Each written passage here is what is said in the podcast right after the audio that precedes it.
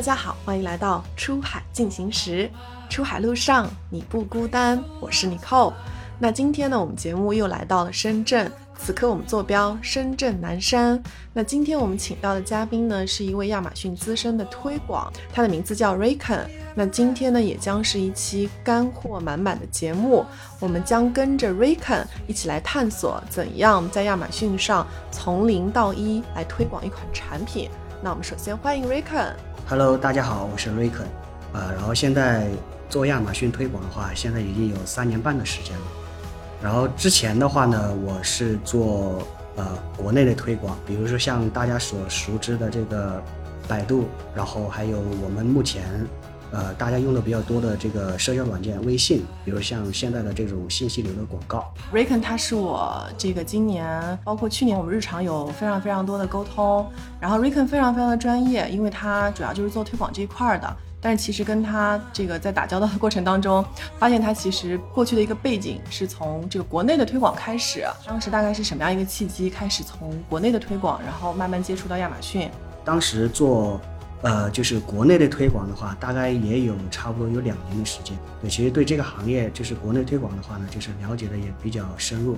当时转到亚马逊这块的话呢，主要是，呃，因为当时我们做国内推广的一个这个。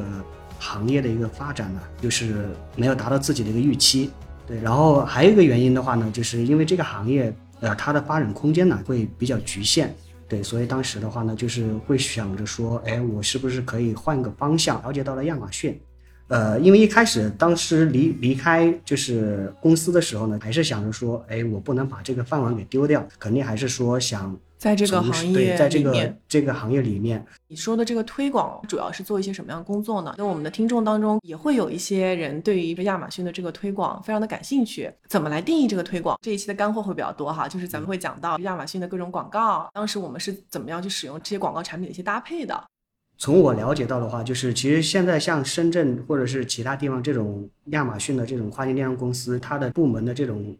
分裂也是不太一样的，他既要负责刚才你说的，就我上架产品，包括我怎么去写 listing，以及我怎么去维护我的这个 listing，就是我怎么去把这个产品推推起来，以及我怎么去开广告，它可能是一块儿的。对，这个要看公司它的这个具体的这种分工。这边的话呢，就是接触的推广会更深入一些。那你之前做过的这个推广，方便给大家分享一下，大概是什么类目吗？我以前是，呃，做过这个，比如说像户外的。呃，或者是 home 类的、office 类目的，或者是个人护理类的，这方面都是有接触。那对于这个不同类目的这个推广，会大体上会差异很大吗？会有不一样的地方。对，比如说，如果你是产品来说是一个比较垂直一个类目的话呢，啊，就是做精品的嘛，那这种打法的话，我们会更精细化一些，而且广告的这种投放的这种呃策略啊。呃，或者是它的这种一些配合啊，可能会不太一样。就我们现在就是假设有一个场景好了，就比如说在选品部门已经把一个产品选好了，我们假设就是比如说是一个户外的蹦床好了，我随便说哈，这个产品选好之后，会有运营的同事专门来做一些 listing 的一些搭建。那另外一部分工作就是你需要去做这个广告的推广。那可不可以给大家分享一下当时就你整体的一个搭建的思路吧？因为我们知道。就不论是你做亚马逊或者是其他的平台，它其实广告有非常多种。那在前期，你肯定也要是依据这个产品不同的阶段嘛，比如说你呃刚上线，或者是到达了多少的水平，到达多少的 review，或者是你的。啊，listing 的权重到达多高之后，肯定你的推广方式是不一样的。就是我们讲的是这个精品的这个线路，比如说像我们刚拿到这个产品上线的时候，比如一开始我们刚产品刚上线，那它其实是没有 review 的，而且是没有什么排名。对，虽然亚马逊一开始的话会有一点这种流量的扶持，但其实相对来讲还是比较少的。嗯，所以这个时候其实广告对于这个产品的推广而言是非常重要的。对，那一般来讲就是我们。呃，根据我的经验，我一般会给这个产品先去创建一个自动广告。当然啊，会分几种情况。如果是说自动广告跟那个手动广告有什么区别吗？呃，这个是有区别的。对，自动广告的话呢，就是它它的一个匹配的逻辑，它是根据你的 listing 去进行匹配。比如说像你的呃标题啊，你的五点描述啊，甚至你的这个呃产品的这个描述啊啊去进行匹配的。那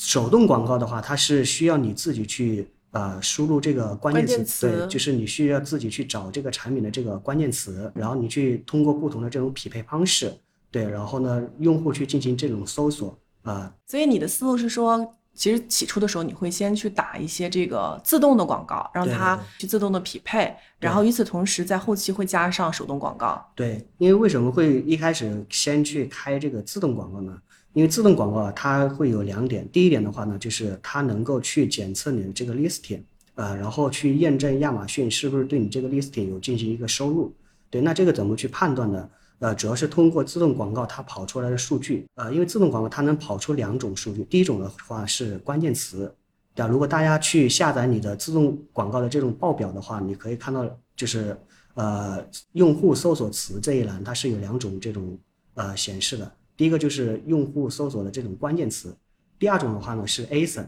对，那用户搜索词的话，就是比如说如果你的 listing 文案各方面没有问题，那一般来讲就是消费者其实能搜得到你的，对对对，他搜的这种搜索词会跟你的这个产品的这种相关的关键词会比较匹配一些。那如果比如说，如果你的搜索词报告里面，对吧，出现了很多跟你产品啊、呃差异比较大的，而且花费比较多的这种词，那说明可能你的这个 listing 需要去做一些修改了。哦，你是说在文案方面啊，对是吧？文案方面，它可以检测你的 listing，以及嗯验证亚马逊对你的这个 listing 是不是有做这个收入，这是所以这个是。起初的阶段。啊，对对对，还有一个方面的话，就是它可以去为你去啊引来一些流量，对吧？而且嗯会可以去让你帮助你去拓展一些这种关键词新的关键词啊，对，比如说你后续你可能需要去开手动广告，那这些的话呢，就是比如说你这个关键词怎么来，那自动广告其实也是你去拓展关键词。像我之前接触到的一些卖家嘛，他会嗯觉得说他前期想要去打一些这种手动广告，他觉得嗯手动广告精准，但是其实他他会觉得说自动广告就是相关性并不是特别高。但其实我听下来说，应该是两个广告都要去开，逻辑算法是不太一样的。自动广告可以帮你去匹配一些潜在的新的流量进来。对对对，而且会匹配到很多的这种长尾流量，甚至你自己想不到的这种，因为其实用户的他的搜索行为跟我们的想法可能啊，maybe 对，是会不太一样。对，但哦是这方面的话，自动广告它可以去帮你去获取很多的这种呃长尾流量，因为我们一开始去找这个关键词的时候，我们很多时候就是会找到这个产品的主关键词或者是类目词的，嗯但对于长尾词的话，我们要去获取。当然会有一些这种关键词的工具，也是一种方法。自动广告的话，它会根据你的 listing，它是你自己的这个 listing 跑出来的。那这个数据的哦话，对于我们来说会更有用一些。了解，对我觉得这是一个很好很好的干货。嗯开广告的初期，就是把你的手动跟自动就是开在一起一起跑。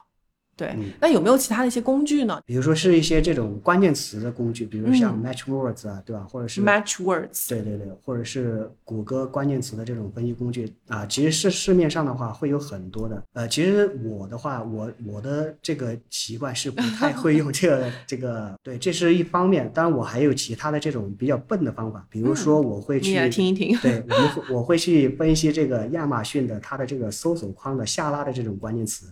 对，因为像这种流量的话，其实呃，首先第一个它会有一定的量，因为你你这个指指的是说，今天要买一个什么东西，我就在亚马逊上那个搜索框那边打那个词儿，对然后你会去看下面大概有些什么类型的词儿，是吧？啊，对，就是就是，比如嗯说你现在要买一个、呃鼠标，会搜这个 mouse，对不对？那其实 mouse 你搜这个词的时候，你你去，你先你先不要去点击这个搜嗯索，然后你去会去看这个下拉框，它会有一些衍生词，然后你从可以从这些词里面去做一些筛选。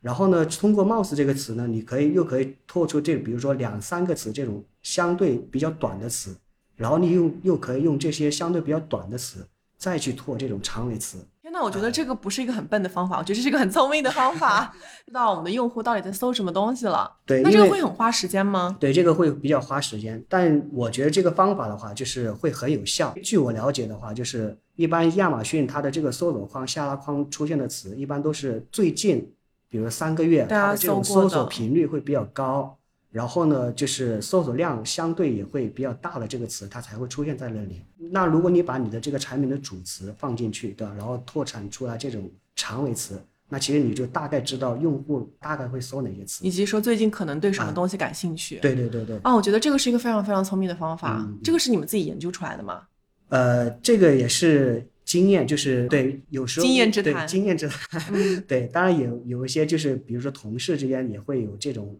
啊、建议，哦，对哎，我觉得这个就是不可多得的一些这种运营的小 tips。因为像我之前在平台工作嘛，所以其实我们也会有一些给我们的卖家去看一些这种，比如说整个品类的一些搜索词，它其实就是抓一些大数据。我觉得跟你刚才的方法背后的这个逻辑其实是非常像的。他自己会去研究最近要不要拓一些这些词。对这个其实我觉得是很适用的，而且就是效果也会比较好。对，当当然还有一还有另外一种方法，就是大家在创建手动广告的时候啊，就是比如说你把那个 ASIN 已经输进去了，然后你去选择添加关键词的时候，亚马逊后台呢，它也会给我们去推荐很多的关键词。那这里的关键词呢，它也不是完全都是精准的，就是我们会去做一些这种筛选。那筛选的办法的话呢，就是比如说，如果你主观判断这个词是精准的，对吧？那你可以直接添加。那如果你不确定的话呢，你可以把这个词复制下来，然后到亚马逊的前台去进行一个搜索，然后哦，看一下搜索结果是不是跟你想要的结果是一样的。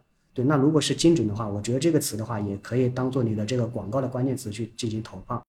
对哦，我觉得这个 也是一个很好的分享。在推一个产品的时候，都会用到刚刚说的几种方法，是吧？对我目前呃用的比较多的就是这三种方法比较多，对就对还是比较有效的。对会比较有效一些。嗯。刚才有提到，就是在不同的阶段嘛，那你的嗯推广的方式不一样。嗯那在起初的时候是整体广告的一些搭建或者广告的产品。那如果说你现在假设说哈，你现在已经就是有有一定的规模了，嗯你这个嗯 ASIN 已经逐渐就有一定的星级，有一定的评分，而且整体还挺好的。嗯那在这个时候，就你在推广策略上会有一些改变吗？呃，这个会有一些改变，比如说刚刚呃跟大家提到这个自动广告的，因为一开始这个产品它其实是没有 review 的，那其实没有 review 的话，其实大家都知道，呃，评论对于推产品的这个重要性，对吧？非常重要，对对这个要涉及到亚马逊的算法了。啊，对对对，所以当你的产品有 review，而且是比较好的这个评论的时候，呃，一般的话就是建议大家去加大这个广告的投入，因为这个时哎候呢，我这边有个小问题哈，一般来说，你觉得这个 review 或者说这个评论到达了什么水平是比较满意的？嗯，呃，一般来讲就是会有三到五个 review，呃，去加大推广会比较好一些。当然，其实这个我觉得也需要去看产品，比如说，呃，如果这个你上的这款产品的，如果大家评论啊、呃都不是很多，对吧？然后呢，可能星级也不是很高，对吧？那这个就要看视情况而定。那如果你的竞品评论都是很多，然后它的评论也就是星级也比较高，建议的话就是，呃，你需要去积累一定的这个 review 的基数。对吧，比如说你等你有五到十个了，啊，或者你的评论基本上是在四点四颗半星以上，这样的话呢，推广的效果可能会比较好一些。就是已经有一一定的比较好的基础了，这个时候去加大投放。对对对那你加大投放的话，这个时候指的是说把预算增加，还是说你会嗯在这个阶段去尝试使用一些新的东西、新的广告产品？嗯呃，其实这方面的话呢，会涉及到两点。对，一方面的话就是刚才你说的这个预算，因为你做推广的话，它需要肯定要花钱，对吧？对，那我们需要去增加预算，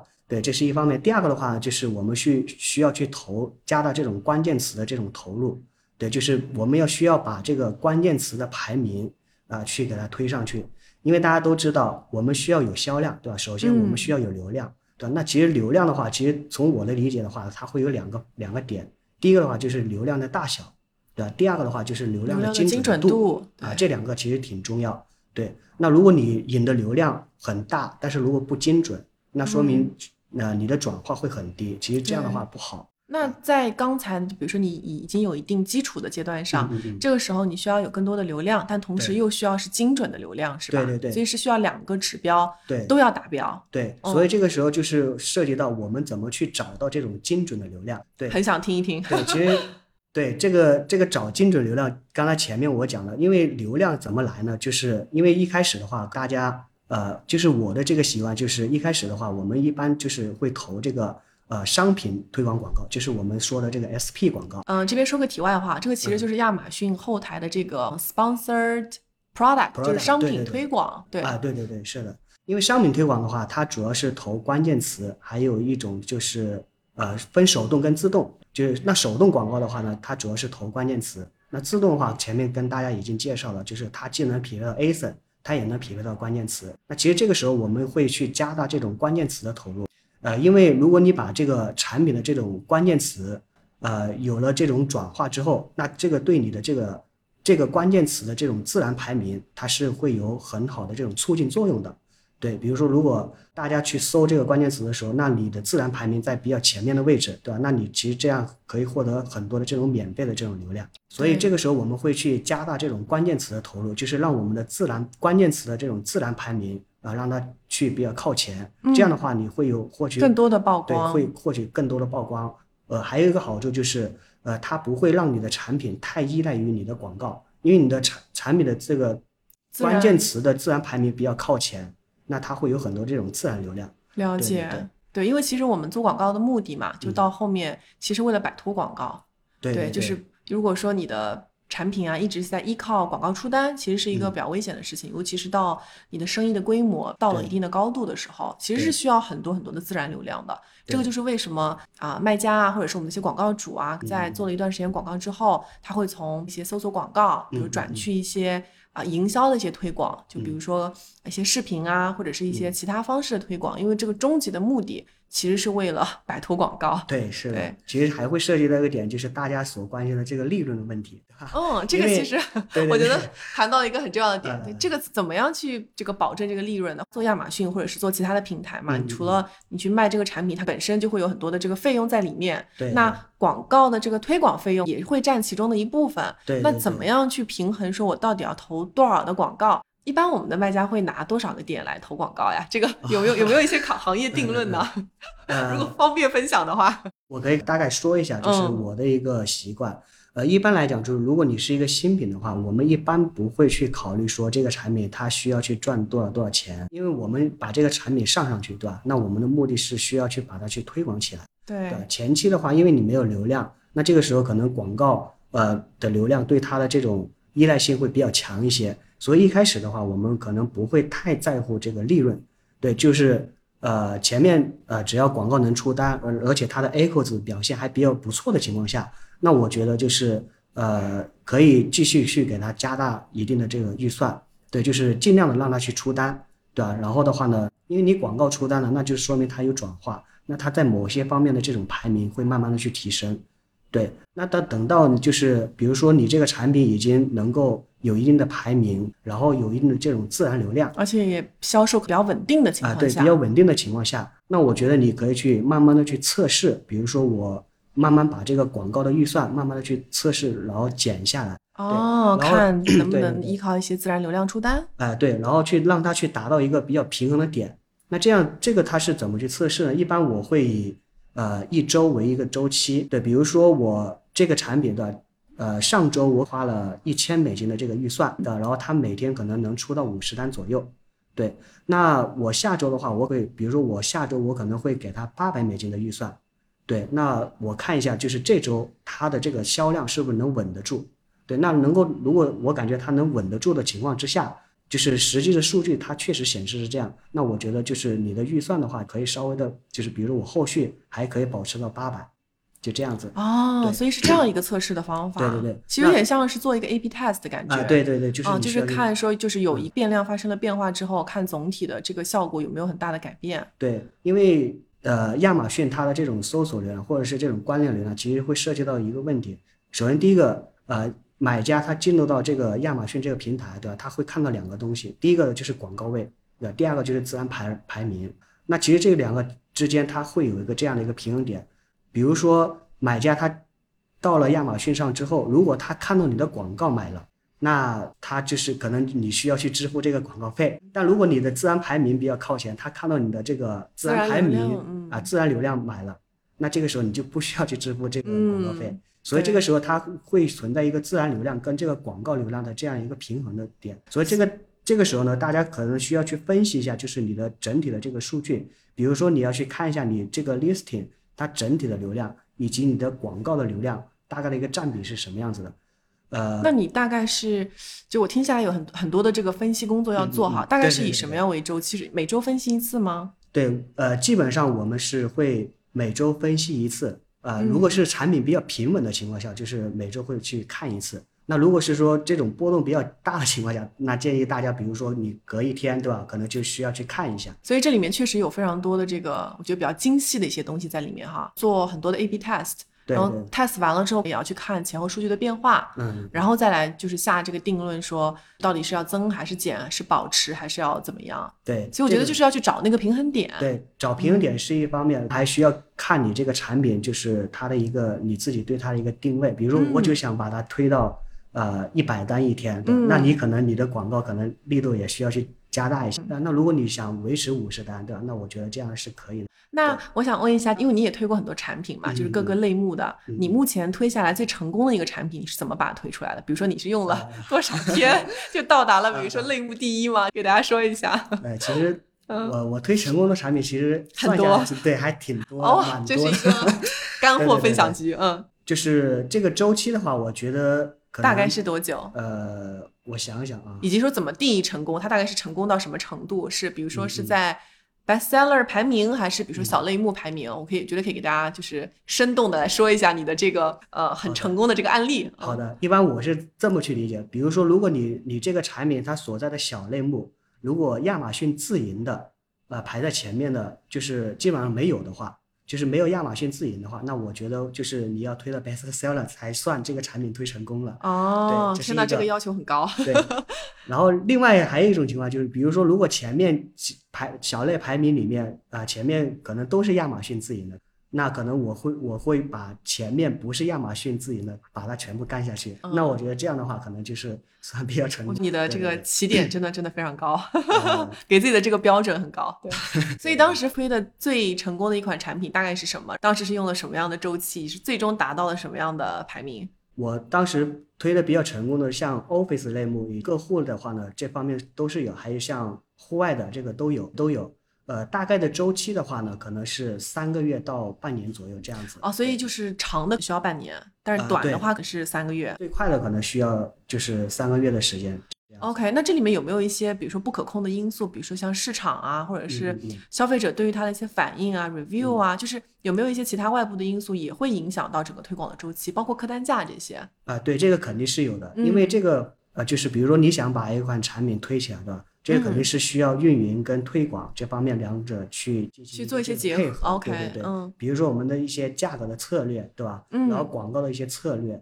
对，还有一些数据的分析，我觉得这个都是多维度的，以及我嗯。们要去维护我们的 listing，比如像我们的 review，对吧？嗯。啊，还有我们的这种呃流位的这种基数，对吧？我们呃需要去把这个 listing 这种转化，呃，首先需要去做好，因为嗯。只有你的转化是没有问题的，那我们广告带来的流量，对吧？又是精准的，那只要我们只要给它加大这种流量的这种投入，还是就是分阶段，然后分策略，然后可能在不同的阶段给它设定不同的目标。对对对，因为刚才有提到，就是比如说给它定价嘛，嗯所以我觉得我们很多听友哈，就如果想要去，比如从事这个行业，他可能也会比较好奇，嗯如果拿到一个产品，比如说你从这个工厂拿到，比如这样一个供应链，你你怎么样去给这个产品定价呢？就是前期是需要去做很多调研吗？对，就是呃产品的定价的话，我觉得很重要。对，它可能会决定你这款产品到底能不能推起来。对，因为价格的话呢，其实对于市场而言是比较敏感的嘛。是，对吧尤其是大家在亚马逊上买东西，可啊能都想要买到物美价廉对，大。家都会去货比三家，对吧？是是所以我们去定价的时候，都会去啊、首先会去看竞品，然后看我们这种啊、我们这款产品它可以替代的这种产品，比如说你的产品这种可替代性是不是很强，对吧？那你可能还需要去关注到，就是你这种可替代性的这种产品，它的一个价格啊、大概是在什么样的区间？竞你的直接竞品的价格大概是在什么样的一个范围，对吧？那我这个我们需要去做一些这种数据的。所以其实听下来，就是在真的给这个产品定价的时候，你需要做很多的数据调研，而且是跟竞品啊，或者是行业这一块儿，是吧？会用到一些外部的工具吗？或者是有没有一些就是可以用到的工具，就是来帮助你去做这个决策的？呃，我是还是说单对纯的对亚马逊上？啊，对 我们我们我们没有去用什么工具，因为这一块的话呢，就是其实会比较明显能够看得出来，呃，因为你的竞品的，首先你一开始去开发这款产品的时候，你就知道你的竞品是谁，那你就大概知道它的价格是多少。嗯这个是一开始我们这款上这款产品之前的话，我们就大概啊了解会确定这款产品它大概是是什么样一个范围就只是说后面会通过，比如说对于一些亚马逊上竞品的一些调研，然后确定一个比较适合你们产品的一个空间。啊，对或者是说后面我们上架之后，比如说价竞品价格的一些调整，那我们可能也会跟着去做一些去做一些调整，对对对，根据市场的这个明白，所以其实还是它其实是一个动态的东西，也并不是对对对说我固定的这个价格就一定是这样。啊，OK，也对要看整个消费者对于它的反应。对对是，因为刚才有提到，就是推成功了很多产品，嗯那其实我很好奇的一个点就是 有没有推失败过什么产品，啊，肯定是有的。以及说你当时为什么会失败，就回想一下，大概是哪里没没有做好。嗯嗯，肯定是有的。对我相信，就是不管是啊、做运营的朋友也好，还是做推广的朋友也好，不可能说你拿来我们我们我们听一个失败的案例。啊对对对，其实是有的。呃，失败的话呢，首先我觉得第一个就是我们对这个这款产品它的这种市场可能不是很了解。第二个的话呢，就是这款产品就是一开始开发的时候，对吧？可能考虑到的这个点啊、也是可能不是很完整。还有一个点是什么呢？就是呃，因为比如说你当时开发这款产品的时候，那个时候它的这种市市场的反馈会很好，甚至那个时候它的数据，比如说你的竞品卖的也比较好。但是等你这款产品上线了之后，对啊？那可能场发生了一些对变化市场可能会发生一些变化嗯。那其实有有一些实际的例子嘛？就比如说之前如果方便 透露的话，这个具体的例子的话，就不跟大家。看一下未来有没有机会哈。嗯嗯，好的，OK，会涉及到当时比如说做了一些市场调研，或者是当时那款产品，就是呃依据过往的数据它是 OK 的，但是真的等这个产品上架了，可能市场有些很大的变化，那这个也会导致说这个东西就推不起来。对对对，哦，我们刚才是聊到第二个阶段，就是这个产品我们就是已经有一些基本的 review，然后这个时候我们给它引进流量，嗯。然后并且是相对来说比较精准的流量，就是让它的呃这个自然流量能够更多，然后这个慢慢的不靠这个广告本身去出单，而有一嗯些自然的流量。那这个是属于我觉得是一个比如第二阶段。那如果说它到了这个阶段之后，你可能第三阶段会往嗯往哪儿走？就比如说我现在这个产品已经被你推起来了，嗯，它已经是小类目的排名前五了或者前三了，它本身的转化率已经非常好了。嗯那在这个时候，你下一步会做什么呢？呃，下一步的话呢，就是如果我这款产品它已经很稳定了，那其实这个时候我会考虑什么？就是考虑这款产品的利润情况。所以这个是不同阶段考虑不同的事儿。就是你可能考虑的维度可能会不太一样。因为比如说你像你之前一开始推产品的时候，价格方面相对市场会稍微你的策略可能会比较偏低一些，或者说啊、你那个时候你你的广告的这种花费的占比到了你的利润的一半甚至以上了，对吧？其实你的这个产品，其实你的利润的话可能是比较薄弱的对，比较嗯比较薄弱的。那如果你的排名已经很稳定了，比如说你已经到了前五，对吧？而且你的自然排名、关键词的自然排排名也已经很靠前了，然后你的呃你的价格可能比竞品可能还稍微要低一点点，那你这个时候你会去考虑，比如哎我的价格是不是可以往上上浮一点，再去哦观察啊、我的排名是不是会波动比较大，对吧？那如果你涨价之后，你的排名立马掉下来，对吧？嗯那这个时候建议就是你还是把价格调这个时候又要去做一些 A/B test 了啊对对就是你要去通过各阶段，我考量的是我的利润的情况，然后我对要去上调一些价格，对但是又要去关心我上调价格之后，用户对于它的反馈，或者说我整体的一个排名，对。所以就是也会比较高频次的去看它的一些变化。对对对，这是一这是一个思路，还有一个思路的话，比如说，如果你之前你这款产品它的广告花费呃会比较多，那这个时候其实你也可以去呃测试一下，比如如果我减少我的广告的这种花费，那同样的我的排名是不是会变化会比较大，或者你的销量啊会不会会不会有很大的变化？降低你的预算，那如果你降低预算的同时，你的排名各方面的数据还是很健康的，甚至能稳住，对吧？那我觉得你可以把你的预算呃稍微往下降一降。对，这个也是可以的。哦对对对，哦，我觉得真的是蛮多的干货的分享啊，因为我之前嗯、呃也没有这么多机会吧，就是听我们的卖家去讲说他怎么样从零到一个把把一个产品推起来，所以我今天就是感觉就是听到了一些很生动的一些这个思路，我觉得这个思路其实是大家如果想要去就是尝试做推广，或者是想要去嗯现有一款产品了，想要开始在亚马逊上售卖，其实可以依据我们刚才的一些这个方法，就是按照不同的阶段。对然后你的一些诉求，然后制定不同的目标，对对然后来把它推广上去。对，是这对。然后我觉得就是到了，比如说这个已经是比如小论坛排名，比如说已经很靠前了，嗯这个时候你的广告产品，其实我也会比较好奇哈，你会嗯多元化的去使用吗？因为像刚才在第一阶段，你可能更多的是用搜索广告嘛，获取的可能是一些关键词的流量。嗯那当你的这个排名已经非常靠前了，它的转化也有一定的瓶颈了，嗯那在这个时候，你会做一些额外的事情吗？比如说你你的广告产品会更加多元化吗？嗯，对，呃，其实这里的话也有一个节奏的把控。对，比如说像我们一开始的话是会开这个，就是我们的搜索广告，对吧？就是商品推广广告。那到比如说它的单量，比如你已经一天能够出到大概呃三五十单这样子，那其实这个时候我们就可以去增加我们的这种广告的产产品了。比如说像我们可以去开视频广告，对吧？或者是开我们的品牌推广广告，呃，再加上我们现在后台又有这种 SD 广告，这个都是可以去开启的。那等到就是你的产品到了比较排名比较靠前的这个位置的话，呃，就是我建议的话，就是呃，就是能给他开的这种广告类型，建议大家都给他去开启，因为这样的话，就是不同的产品这种广告的产品，它可能涉及到的这种广告位。对吧？它的展示的这种版位不太一样，对。那它其实这样的话会拓宽你这款产品它的这样的流量渠道，对对对。其实这样的话对你的这种。呃，产品在不同这种渠道的这种曝光也是非常有好处的，这样对你的产品这种增量也是非常有会有比较好的这种促进。好，因为我们很多卖家投广告嘛，他会就是比较困惑吧，因为就单亚马逊一个平台好了，它其实也有很多种广告类型，就刚才我们也提到了很多种嘛，所以其实，在不同的阶段，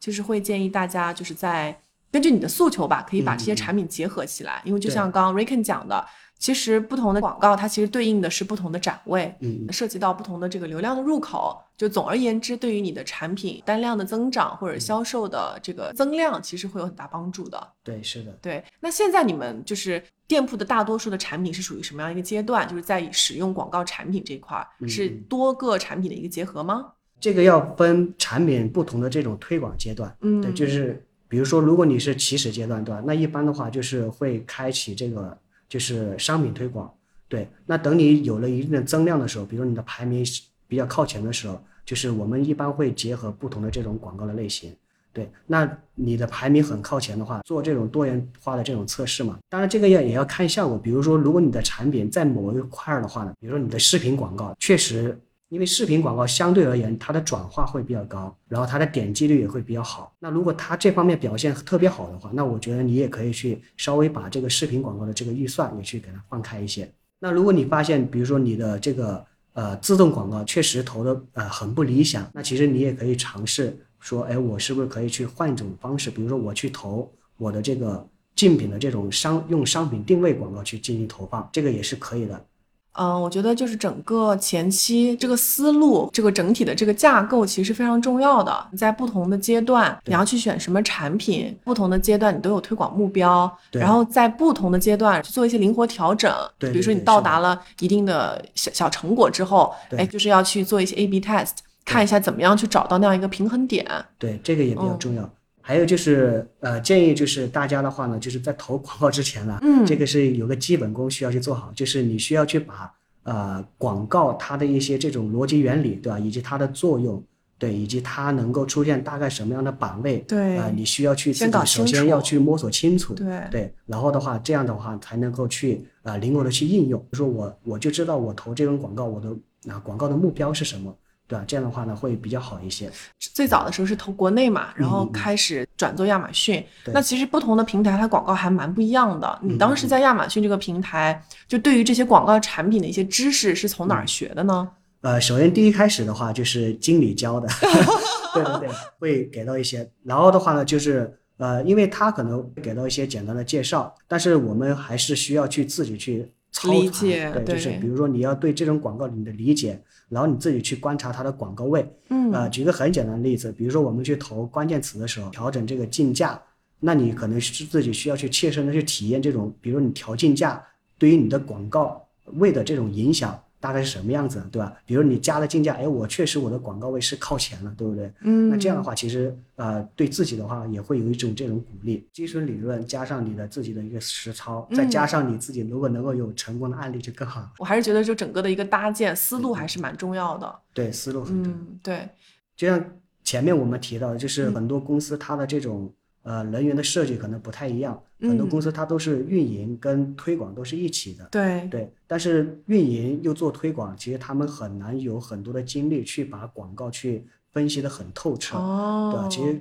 这个可能会涉及到一个精力的问题。对。但相相对这种单独去做这种广告的人员，可能还相对会比较少一些。明白，就是在我的理解里面，我以为运营就是除了。就是他会管店铺里面就这个账号大大小小的事情，然后也会同时去管广告推广。所以我的理解，我就以为是说需要全部都做。但是我是最近，比如说跟你聊天，我才知道说哦，原来是有专门就是做推广的这样一个职位的。但是我觉得这个要看这个公司吧，因为如果这个公司对于广告这块非常的重视，它会有一个专门的推广的一些人才。对，但是研究的也更深。对对对，我们会，因为我们就是。专门做这一块的，可能可能会比相对那种就是，比如说你运营又做广告，嗯，那可能会呃，就是研究的更更透彻一点。对，因为平时跟您也经常就打交道嘛，就我就觉得说，对于广告这块还是钻的比较深的，就有经常会问一些比较细的问题。对我觉得这个对于广告的理解啊，或者对于你整个账户的精细化，其实还是就是很有帮助。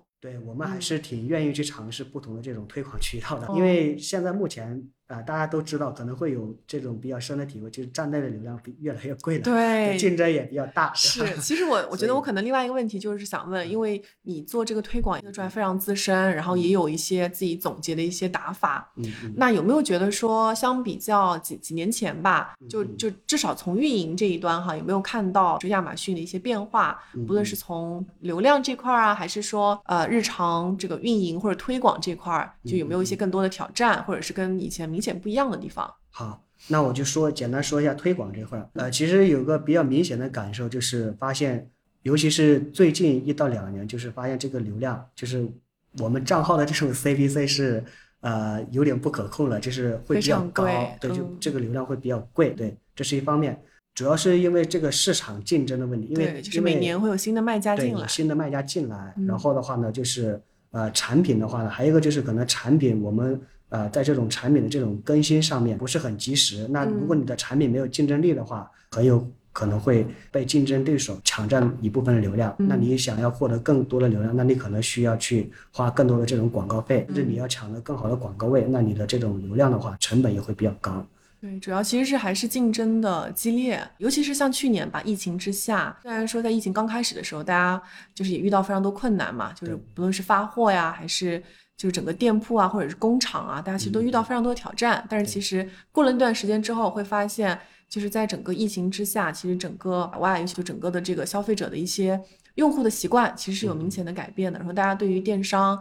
有更多的依赖，尤其是在疫情之下，就是不能出门，整个亚马逊上整个流量，我觉得是越来越高的。但是呢，也让更多的人就是关注到跨境电商这个行业。就知道说，哎，这个店这个行业就是有很好的一些前景，嗯，也有更多的新的卖家有尝试加入到这个啊整个出海的这个大的环境当中，所以刚才也感受到，哎，那我们站内的流量越来越贵，是的，对对对，店铺也是往就是精品的一个方向去发展嘛，所以我其实也蛮好奇，说你们未来会不会考虑去做一些其他的渠道，就比如说像今天你给我们分享了很多的。关于亚马逊站内的一些打法，而且这些打法就是真的是非常干货满满，而且都是自己就是独到的。那未来有没有考虑去拓展一些其他的推广渠道，比如说像站外啊，啊，或者是像谷歌、Facebook 一些社交媒体这些？嗯，呃，这个我们后续的话，应该也是会有去计划投这方面的一个，对，尤其像呃谷歌啊，或者是 Facebook 的这方面，目前我们是还没有去尝试过。呃，未来的话，我们也会去去尝试。在亚马逊嘛，投的，我觉得大多数的广告其实都还属于绩效广告，就是评判它好还是不好会。